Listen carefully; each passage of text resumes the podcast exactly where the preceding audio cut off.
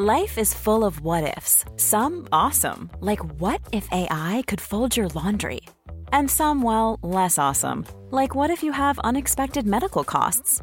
United Healthcare can help get you covered with Health Protector Guard fixed indemnity insurance plans. They supplement your primary plan to help you manage out of pocket costs. No deductibles, no enrollment periods, and especially no more what ifs. Visit uh1.com to find the Health Protector Guard plan for you.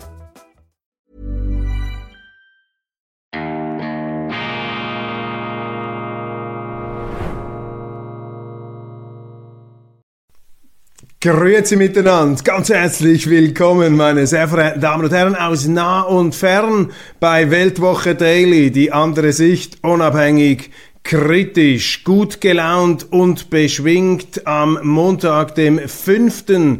Dezember 2022. Dies ist die internationale Ausgabe mit besonderer Wertschätzung unserer Freunde vor allem in Österreich und in Deutschland noch einmal schlafen. Und dann haben wir Samichlaustag, das heißt die Samichlläuse und die Schmutzlis gehen um in der Schweiz, die Kinder bibbern und freuen sich über Süßigkeiten, so eine erste Vorabbescherung, aber es folgen dann auch die Einordnungen zum Jahresende, was man alles ausgefressen hat und was nicht. Die Kinder müssen dann ein Sprüchlein aufsagen. Ich nehme an, das ist ungefähr das gleiche in Deutschland und in Österreich, wobei in Österreich in Salzburg habe ich mal gesehen, dass dort die Schmutzlis, bei uns bärtige Gesellen mit finsteren Gesichten, dort regelrechte Teufel sind, Krampus genannt, wenn ich das richtig erinnere, furchterregende Gestalten, also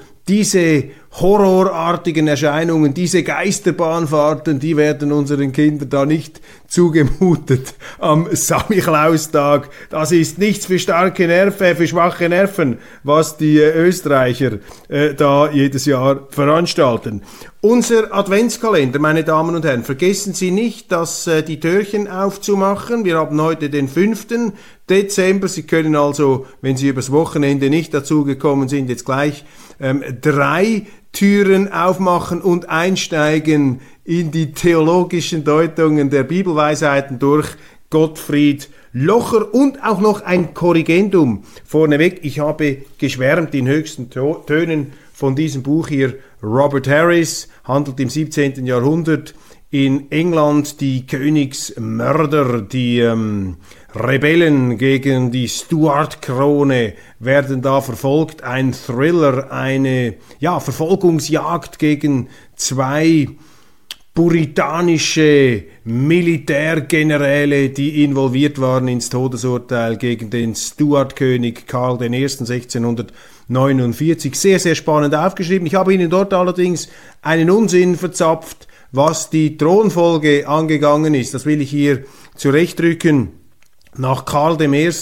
kam Oliver Cromwell, das war eben der puritanische Lord Protector, der starb eines äh, natürlichen Todes. Sein Sohn übernahm das Ruder, machte es schlecht, dann kamen die Royalisten zurück. Karl II., nicht James II., Karl II., der Sohn von Karl äh, I.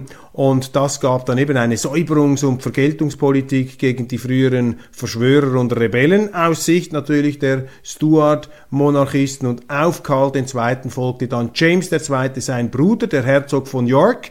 Deshalb heißt übrigens New York heute New York. Die haben mit Kanonenbooten das den Holländern abgejagt, beziehungsweise Peter Stuyvesant hat die Kolonie Neu-Amsterdam kampflos übergeben. Deshalb heißt New York heute New York. Und äh, ja, James II., der Herzog von York, der dann den englischen, den äh, auch schottischen und irischen und äh, kolonialen Thron bestieg, wurde abgesetzt in der Glorious Revolution und dann kam Wilhelm von Oranien, so dass wir die historischen Fakten hier ins rechte Licht gerückt haben. Jetzt Achtung, wir wechseln in den kommerziellen Teil, in die Werbung, in die Reklame. Es folgt ein Live-Read. Das ist eine gesprochene Werbeanzeige. Diesen Herbst hat die Eurozone offiziell Inflationsraten von über 10% ausgewiesen. Mit einer solchen Geldentwertung halbiert sich die Kaufkraft des Ersparten in nur sechs Jahren.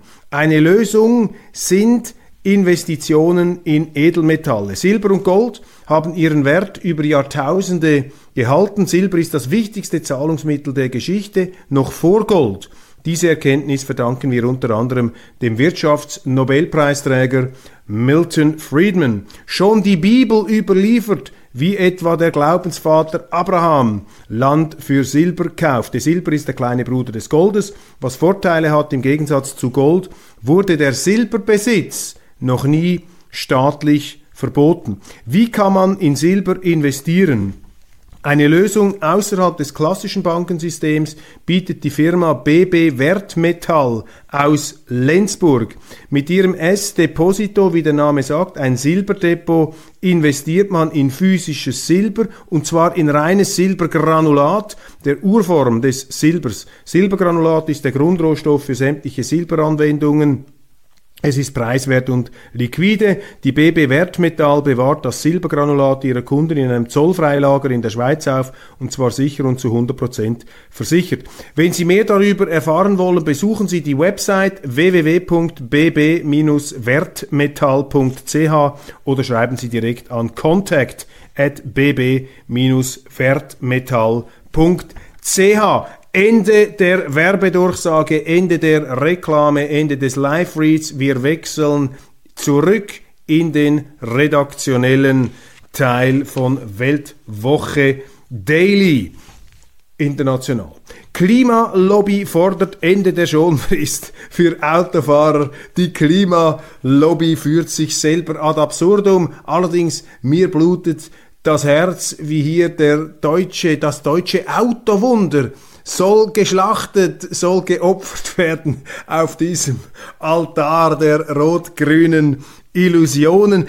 Und verstehen Sie mich richtig, ich bin nicht gegen Umweltschutz, ganz im Gegenteil. Ich bin sogar durch das Waldsterben politisch sensibilisiert worden. Der Spiegel hat mich damals im Wartezimmer eines Röntgeninstituts in Oerlikon in den 80er Jahren aufgerüttelt, als ich diese Reportagen sah über das fürchterliche Waldsterben damals in der Tschechoslowakei im Erzgebirge. Ich bin sogar selber ins Erzgebirge gefahren, um mir das anzuschauen, die sterbenden Wälder. Ich muss dann allerdings sagen, ich war etwas enttäuscht, dass ich diese apokalyptischen Bilder da in der Realität nicht sehen konnte. Es war zwar klar, in der Luft hang dieser Kohlegeschmack, man fühlte sich fast ins 19. Jahrhundert zurück katapultiert und auf dem Keilberg, dem Klinowetz, Ausflugsziel damals auch vieler Deutscher, sächsischen Akzents, äh, damals noch DDR-Bürger, konnte man sehen, dass die Bäume einfach nicht mehr so hoch wuchsen da, die Fichten, auf dem äh, Mittelgebirgskamm. Und das war natürlich eine Folge dieser Kohlekraftwerke, die die Luft verpestet haben. Allerdings Kohlekraftwerke, die Ausdruck auch der sozialistischen Produktionsweise waren. Interessant, dass eben in kapitalistischen Ländern auch der Umweltschutz aufgrund der Marktwirtschaft, die eben auch einen inneren Anreiz hat, ressourcenschonend zu produzieren, dass eben der Umweltschutz in der kapitalistischen Welt größer geschrieben wurde als in der sowjetisch kommunistischen, Marktwirtsch äh, äh, marxistischen, nicht marktwirtschaftlichen, antimarktwirtschaftlichen Welt. Das ist auch eine wichtige Erkenntnis für mich, dass ich sage, wenn Sie den Umweltschutz dem Staat übertragen, den grünen Kommunisten, den grünen Marxisten, dann kann es nicht gut herauskommen. Die werden dann vielleicht alles unternehmen, um ein bestimmtes Umweltziel planwirtschaftlich zu erreichen, aber sie werden alles andere kaputt machen, weil es die Eigenschaft des Marxismus ist, alles kaputt zu machen, was er berührt. Das ist eine historische Erkenntnis, gegen die sich allerdings viele Neomarxisten, die sich auch gar nicht mehr getrauen, Marxisten zu nennen, obwohl sie es sind, das getrauen sie sich gar nicht, äh, äh, das sind sie nicht bereit, sich das einzugestehen. Das muss man aber sehen und wer Augen hat, der sehe und der lasse sich das nicht entgegen. Also ich bin nicht gegen diese ähm, gegen den Umweltschutz. Ich bin auch nicht per se gegen eine Energiewende, dass man bessere Energieträger findet.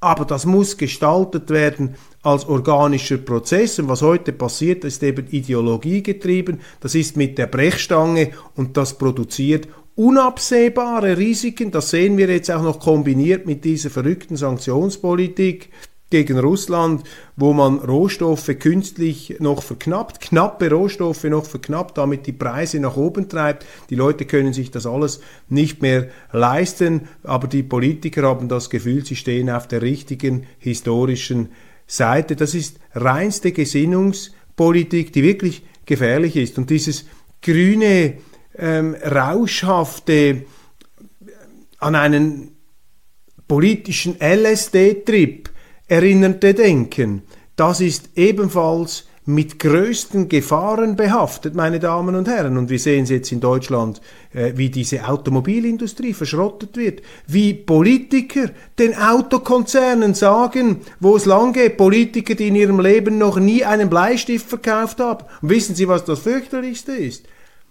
Diese politisch, äh, diese, diese äh, Automobilkonzernchefs und ihre Verwaltungsräte, die lassen sich das auch noch diktieren. Die machen da auch noch mit. Und das zeigt mir, dass die Autoindustrie in Deutschland viel zu sehr verpolitisiert ist. Die Politik ist da viel zu wichtig und das Unternehmerische ist in den Hintergrund getreten und da sage ich Ihnen, das wird sich fürchterlich rächen. Das wird nicht funktionieren. Und wir haben von der disziplinierenden Kraft der Wirklichkeit gesprochen.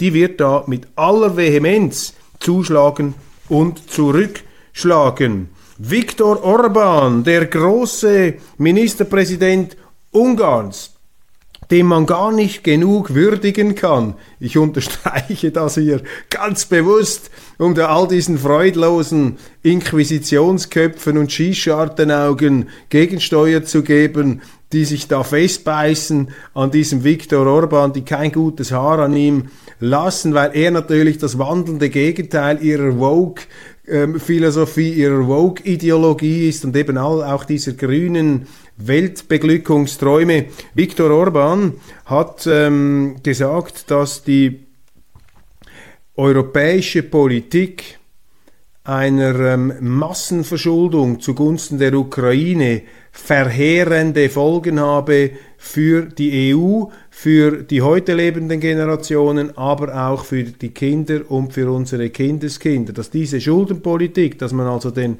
ähm, Ukrainern alle Rechnungen bezahlen will, das wird sich ganz massiv ähm, rächen. Auch die EU-Sanktionen ähm, gegen die russische Energie seien brandgefährlich und die Folgen würden über einen langen Zeitraum zu spüren sein. Nun, Orban ist auch ein begnadeter Politiker. Ist klar, dass er vielleicht auch etwas dramatisierungsgefährdet ist. Ich bin ja kein Verfechter der Apokalypse. Man muss bei jedem Politiker, auch bei denen, die man gut findet, muss man immer etwas skeptisch bleiben. Ein Politiker hat natürlich aus seiner Interessenslage heraus immer die Eigenschaft, auch gewisse Dinge noch kenntlicher zu machen, als sie vielleicht sind, noch drastischer darzustellen. Aber er trifft hier sicherlich einen ganz wesentlichen Punkt, in dem er ähm, äh, Brüssel entgegenhält, dass man blind ist für die Konsequenzen des eigenen Handelns.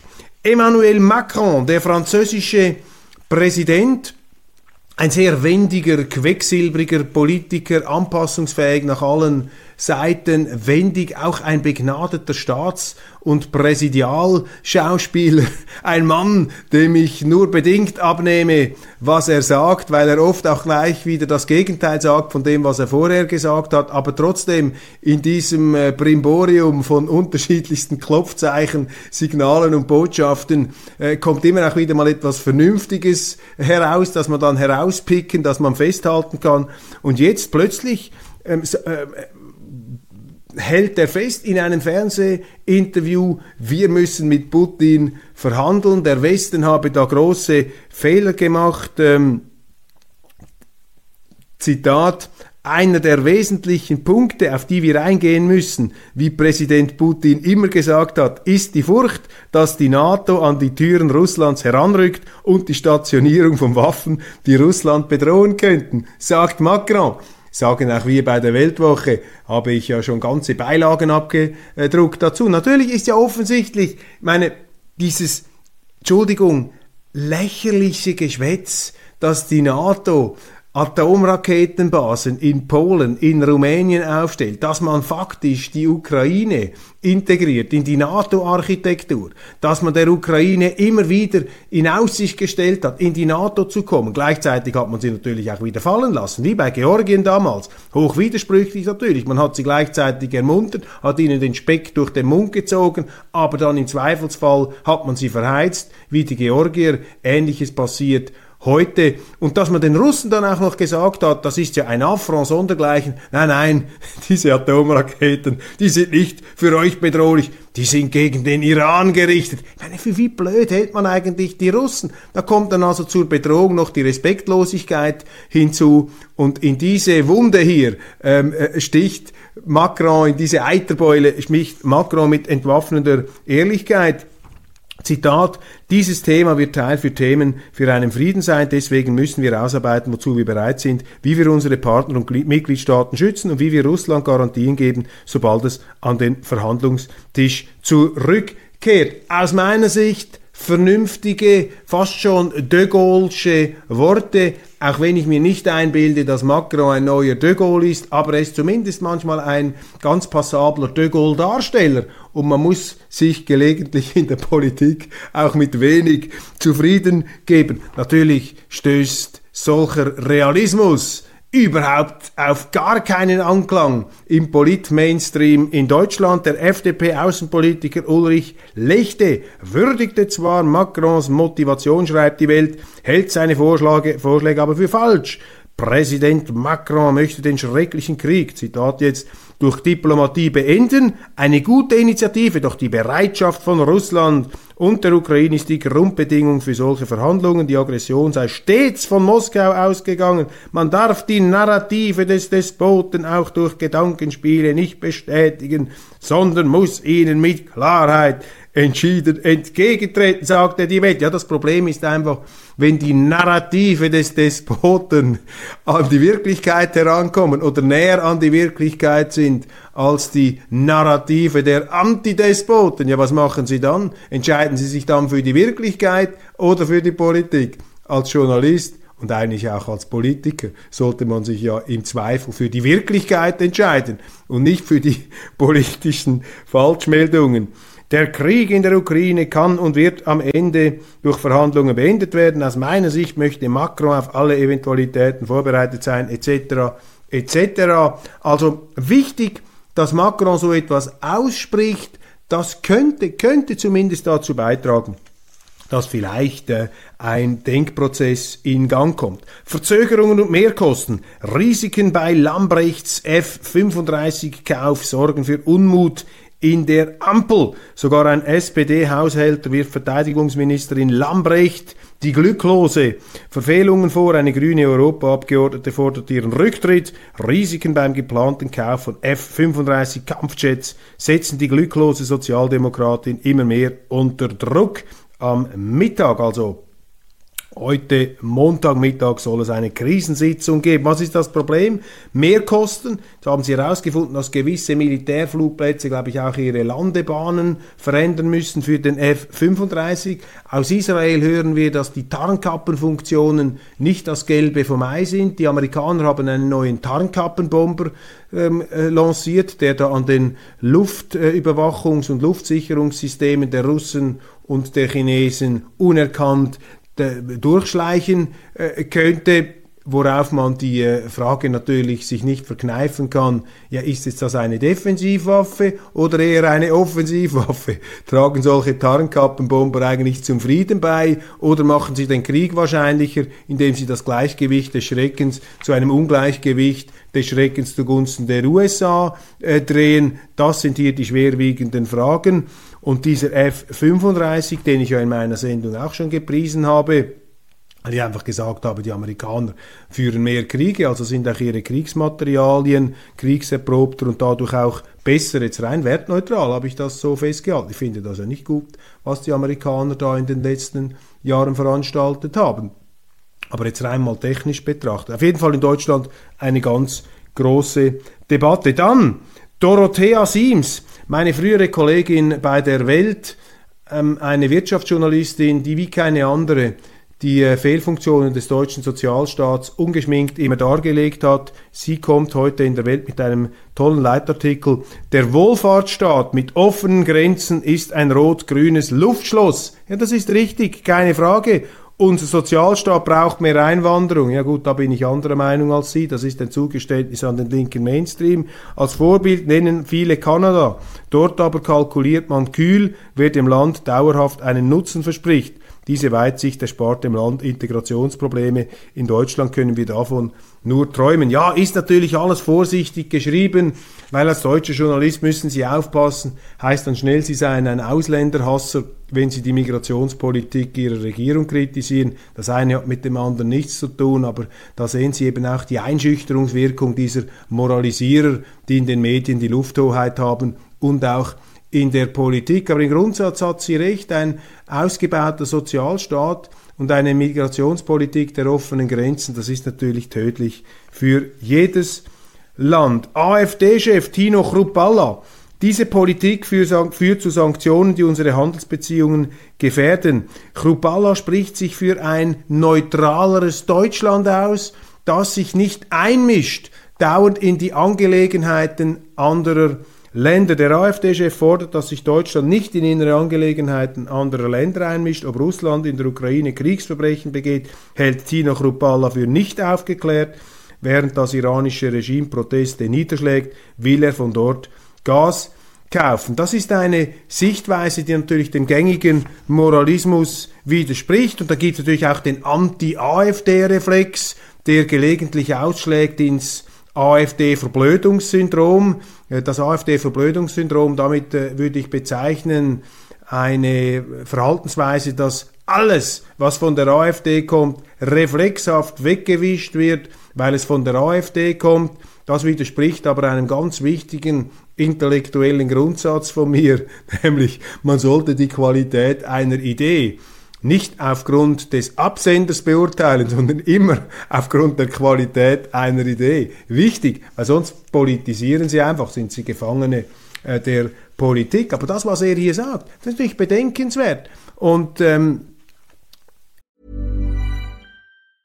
Many of us have those stubborn pounds that seem impossible to lose, no matter how good we eat or how hard we work out. My solution is PlushCare.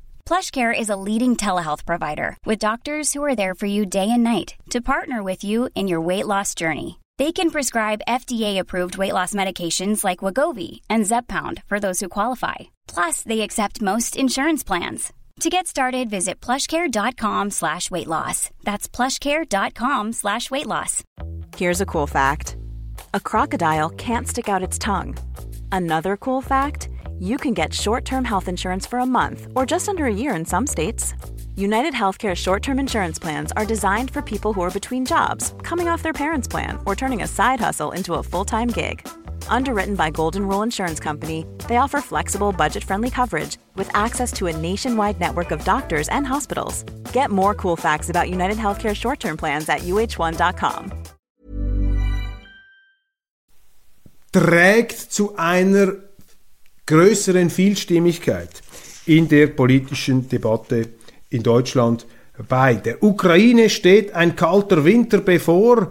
In großen Schlagzeilen die Kronenzeitung in Österreich, Deutschland warnt jetzt vor neuer Flüchtlingswelle. In Österreich, wir kommen noch darauf zu sprechen, ist das Migrationsthema gigantisch. Und vor allem in Österreich, ich höre das von vielen Leuten, ich war am Freitag auch wieder in Wien, man ärgert sich darüber, dass aus der Ukraine schon weit über 100.000 Asylanträge eingegangen sind und gleichzeitig kommen sehr viele Ukrainer mit fetten SUVs nach Wien und äh, bevölkern da auch die Einkaufsstraßen, das mögen wir ihnen gönnen, aber wenn natürlich gleichzeitig das sozialstaatliche Füllhorn, das ja keines ist, sondern letztlich auf Kosten der Steuerzahler alimentiert wird, wenn das einfach ausschüttet, und immer mehr Leute kommen, eine Art ähm, Wohlstandsmagnet, fremdfinanziert durch den österreichischen ähm, Steuerzahler, dann ist das eine ganz äh, giftige, eine unheilvolle, toxische Entwicklung, die natürlich dazu führen kann, dass die Leute das Vertrauen in die Asylpolitik ihres Landes verlieren. Das ist dann nicht der Fehler der Leute, sondern ist der Fehler der Politiker, die hier den Missbrauch des Asylrechts tolerieren durch eine allzu frivole Leichtfertigkeit bei der Vergabe von Sozialleistungen. Und das merke ich in Österreich sehr, sehr sensibel. Die Leute finden das äh, falsch. Viele, mit denen ich spreche, und sagen, das geht in eine ganz ähm, irrige Richtung. Ich komme darauf noch zurück. Has Ukraine's army been reduced by almost 50%? Das lese ich in einem äh, Portal hier in den, ähm, in den, äh, auf dem Internet ein sehr interessantes, äh, äh, ein sehr interessanter Artikel, der da ähm, Berichte zitiert, zum Beispiel das International Institute for Strategic Studies, da wird von über 100.000 militärischen Toten gesprochen und äh, interessanterweise eben relativ wenig zivilen Opfer. Das ist ja das, was auch der IKRK-Präsident, der abgetretene Peter Maurer in der Weltwoche gesagt hat, sehr hohe Opferzahlen in der Ukraine. Ursula von der Leyen hat ja etwas gemacht, was man ihr schon gar nicht mehr zugetraut hätte. Sie hat nämlich möglicherweise die Wahrheit gesagt. Sie hat gesagt, dass äh, die Ukraine über 100.000 militärische Tote zu beklagen habe, worauf dann Zelensky sie sofort zurückpfiff der inoffizielle EU-Kommissionspräsident Volodymyr Zelensky, dem sie sicherlich bald auch einen Oscar und einen Grammy und einen Emmy noch ähm, verleihen werden. Zelensky pfeift von der Leyen zurück, sie kommt dann händeringend und entschuldigt sich, ja, aber sie wollte, ich wollte doch nur zeigen, wie böse die Russen sind. Ich meine, stellen Sie sich einmal dieses Diskussionsniveau auf der, auf der Stufe EU vor, das ist ähm, fürchterlich. Mit anderen Worten, hier findet ein ganz schreckliches Gemetzel statt. Und auf diesem Gemetzel, was wir sofort abstellen müssen, ich rede jetzt von den militärischen Opfern, die sind eben auch von größter Tragik. Und auf der russischen Seite sterben auch viele junge Männer. Und da muss man jetzt nicht einfach banal und brilliger moralisieren, sondern man muss sagen, das ist fürchterlich. Wir müssen aufhören, da weiterzumachen. Je länger das dauert, desto größer die Eskalationsgefahren und auch die Emigrationswellen, die, die Abwanderung ist doch enorm und wird unsere Sozial- und Asylsysteme äh, bis über den Bruchpunkt möglicherweise hinaus belastend politische Verwerfungen produzieren. Und wir haben auf der westlichen Seite, das ist ja mein Punkt hier, einfach zu viel so moralische Selbstgerechtigkeit, zu viel Moralismus und zu wenig Pragmatismus. Dann Dietmar Hamann kritisiert die deutsche Fußballnationalmannschaft. Ausreden, Wohlfühloase, die ganze Welt lacht über uns. Ist jetzt herausgekommen, dass nur ganz wenige Spieler offenbar da diese ähm, Maulkorb-Initiative, da diese Bildinszenierung da mitmachen wollten, ähm, dass man sich äh, lieber aufs Fußballspielen konzentriert hätte. Und das äh, ist bemerkenswert, also dass eben hier im Prinzip die ganze Mannschaft in Geiselhaft genommen wurde für diese Politinszenierung, eine Politinszenierung, an der auch die Medien mitgemacht haben. Sie haben ja diese WM systematisch schlecht geredet, trägt jetzt auch nicht gerade zur Motivation der eigenen Mannschaft bei, dann eine schwache Führung. Oliver Bierhoff und alle dann die äh, untergeordneten Stellen haben offensichtlich nicht ein Klima der fußballerischen Ernsthaftigkeit erzeugt, sondern eben mit solchen Polit-Eskapaden allen möglichen Missbräuchen Vorschub geleistet und am Schluss dann auch der Trainer, das sagt auch Dietmar Hammann in der Sportbild, der Trainer nicht in der Lage, aus diesen äh, hochbezahlten Superstars eine schlagkräftige Truppe zu formen. Da ist wieder einmal eine Kernsanierung angesagt im deutschen Fußball, aber die kommen schon wieder. Also die deutschen Fußballer äh, darf man äh, nie unterschätzen, auch wenn sie jetzt zweimal hintereinander eine Bauchlandung hingelegt haben. Österreichische Politik. Ich äh, habe da Zuschriften erhalten und eine ganz besonders eindringliche von Johannes aus Wien. Er beklagt die absurde Einwanderungspolitik von Rot und Grün. Bald werden wir Österreicher keinen Fuß mehr auf den Boden bekommen. Wir haben bereits über 100.000 Asylanträge von den Ukrainern, die eben mit ihrem fetten SUV unser Land überschwemmen. Allein in Wien gehen 57 Prozent der Mindestsicherung, das sind Sozialleistungen, äh, nehme ich an, an Immigranten. Das dient dazu, neue Wähler zu importieren und das österreichische Bevölkerung kalt zu stellen. Das ist ja ein Argument, das man gar nicht sagen darf.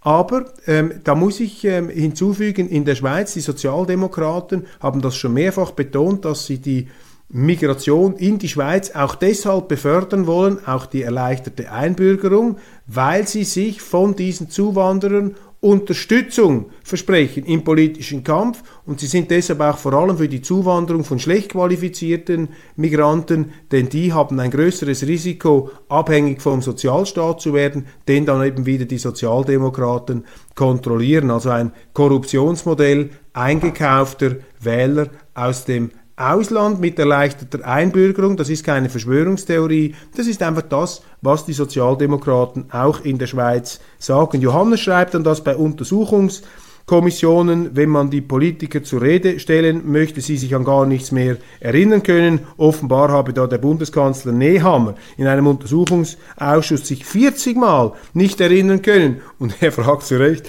was können wir, was brauchen wir Politiker, die sich an nichts mehr erinnern können? Die sollten Hilfsstationen für Demenzkranke aufsuchen. Und dann ein ganz brisanter Fall hier noch in dieser Zuschrift. Ganz herzlichen Dank Johannes, wir sind da an weiteren Informationen natürlich interessiert. Die Wien Energy hat auf der Börse spekuliert, ähnlich wie die Axpo in der Schweiz, und durch nicht gedeckte Leerverkäufe eine Bürgschaft, eine Bund, sprich von jedem Steuerzahler als Sicherstellung, drei Milliarden Euro ähm, notwendig ähm, gemacht, beziehungsweise ähm, gefordert und auch bekommen.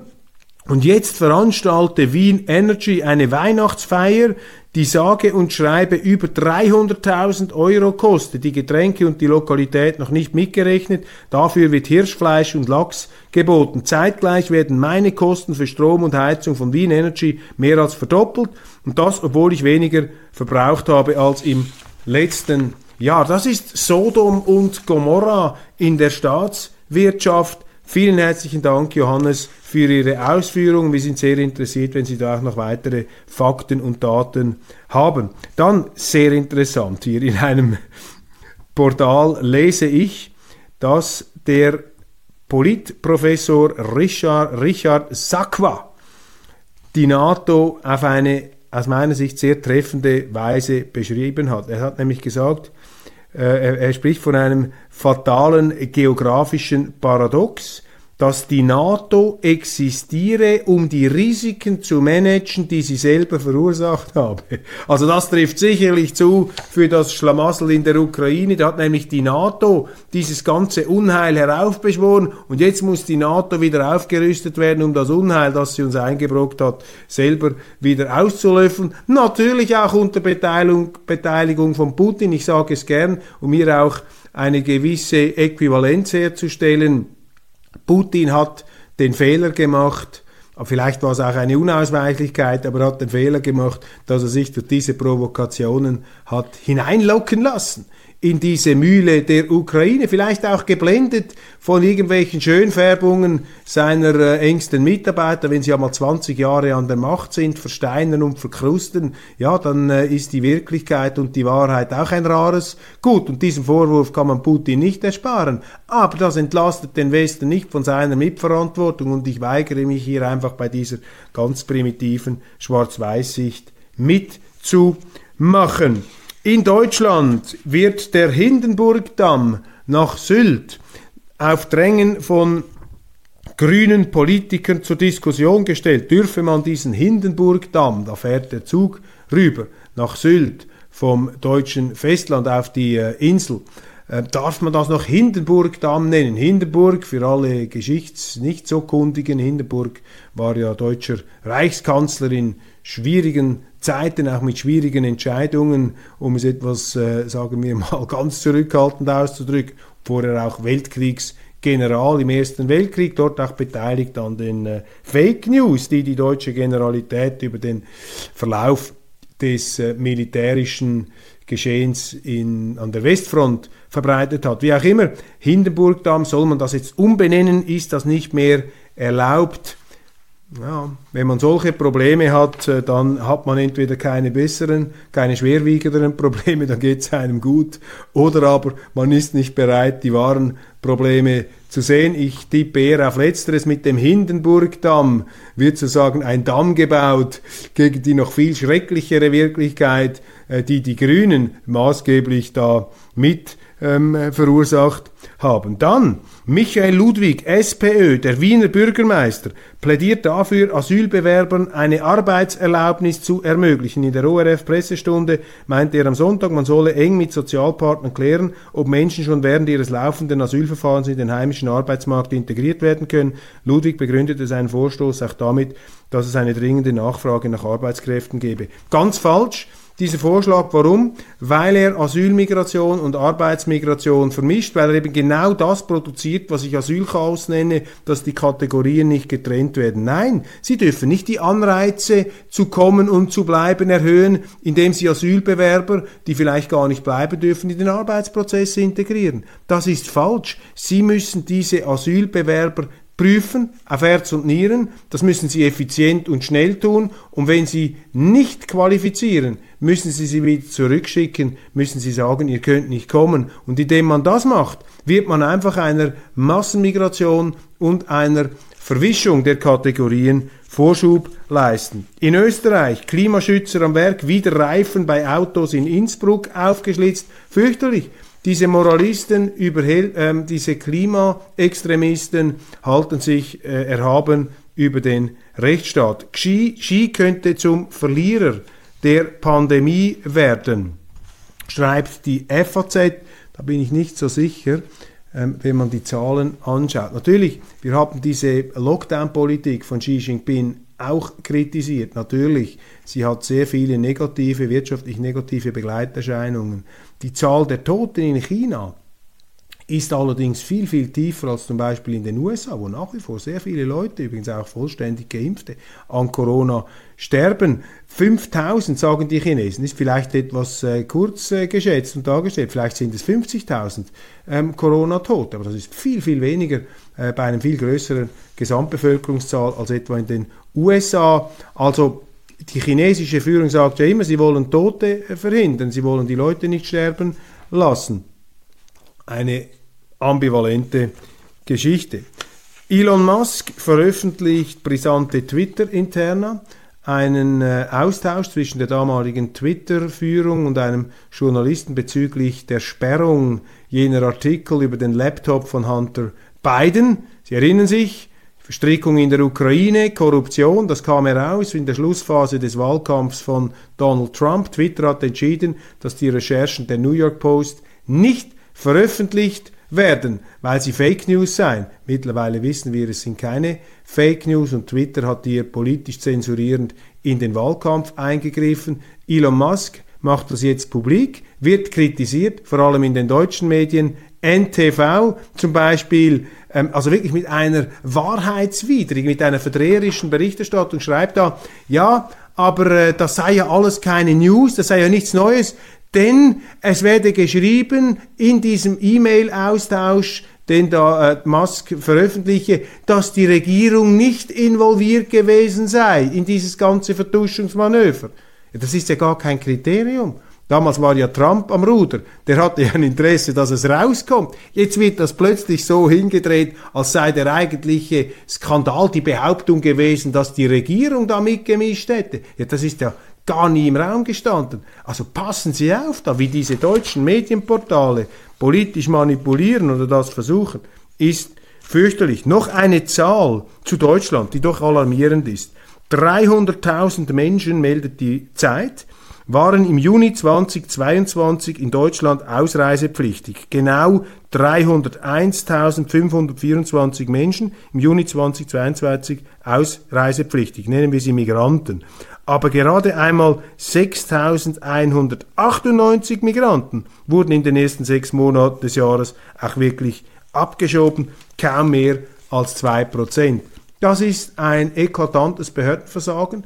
Das ist äh, ein Skandal. Aber interessant hier die Zeit, die nicht von Migranten, sondern von Menschen spricht.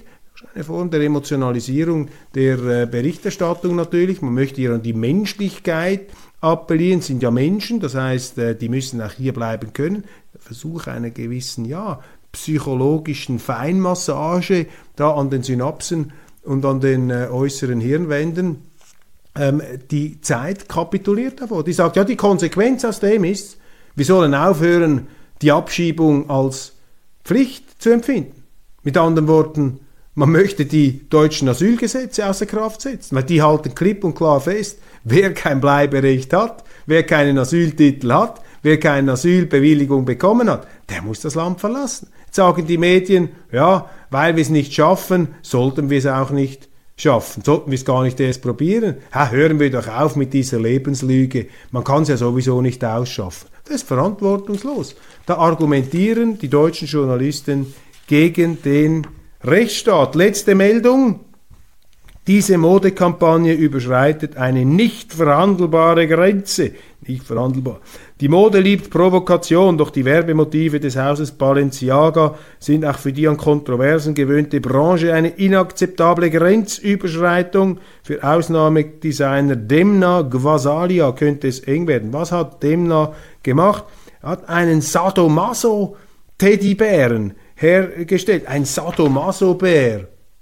Das ist eine das ist eine Verzweiflungstat der Mode von Balenciaga, dass niemand mehr Balenciaga-Kleider kauft. Jetzt müssten sie schon die Teddybären, die Armen, in die Sado-Maso-Szene hinein katapultieren. Ich würde jetzt hier nicht von einer nicht verhandelbaren Grenze sprechen. Ich glaube, die Leute haben ein gutes Geschmacksempfinden und jetzt interessant zu sehen, ob so ein Teddybär die Verkaufszahlen von Balenciaga nach oben bringt oder eben nicht. Ich glaube, das ist das, was dann die Verantwortlichen äh, interessiert. Die nicht verhandelbare Grenze, ja, ich habe da immer Vertrauen in die Urteilskraft der Leute. Wenn man denen eine Provokation zumutet, die zu weit geht, ja, dann werden die das selber beurteilen, dann werden sie ihre Schlüsse ziehen. Aber hier schon wieder etwas, ja, äh, die, die Vorkauermentalität, die Vorkoster-Mentalität, das darf den Leuten schon gar nicht zugemutet werden. Ja, mutet es ihnen doch zu. Und dann muten die wiederum der Firma Balenciaga möglicherweise einen Liebesentzug zu oder einen Kleiderentzug. Könnte ja auch sein. Habt ein bisschen mehr Vertrauen in die Urteilskraft der Leute und eurer Leser. Oft sind die Leser klüger als die Journalisten, oft sind die Bürger klüger als ihre politischen Führer. Auch das eine Grundkonstante der Geschichte. Meine Damen und Herren, wir sind am Ende von Weltwoche Daily. Wir verabschieden uns hier mit einem letzten Blick auf unseren Adventskalender. Freuen uns, wenn Sie morgen wieder dabei sind. Machen Sie es genug gut. Genießen Sie den heutigen Tag und äh, ja, in dieser etwas surrealen Hektik plus Besinnlichkeit der Adventszeit. Wir lassen uns da mitreißen in großer Vorfreude auf den 24.12.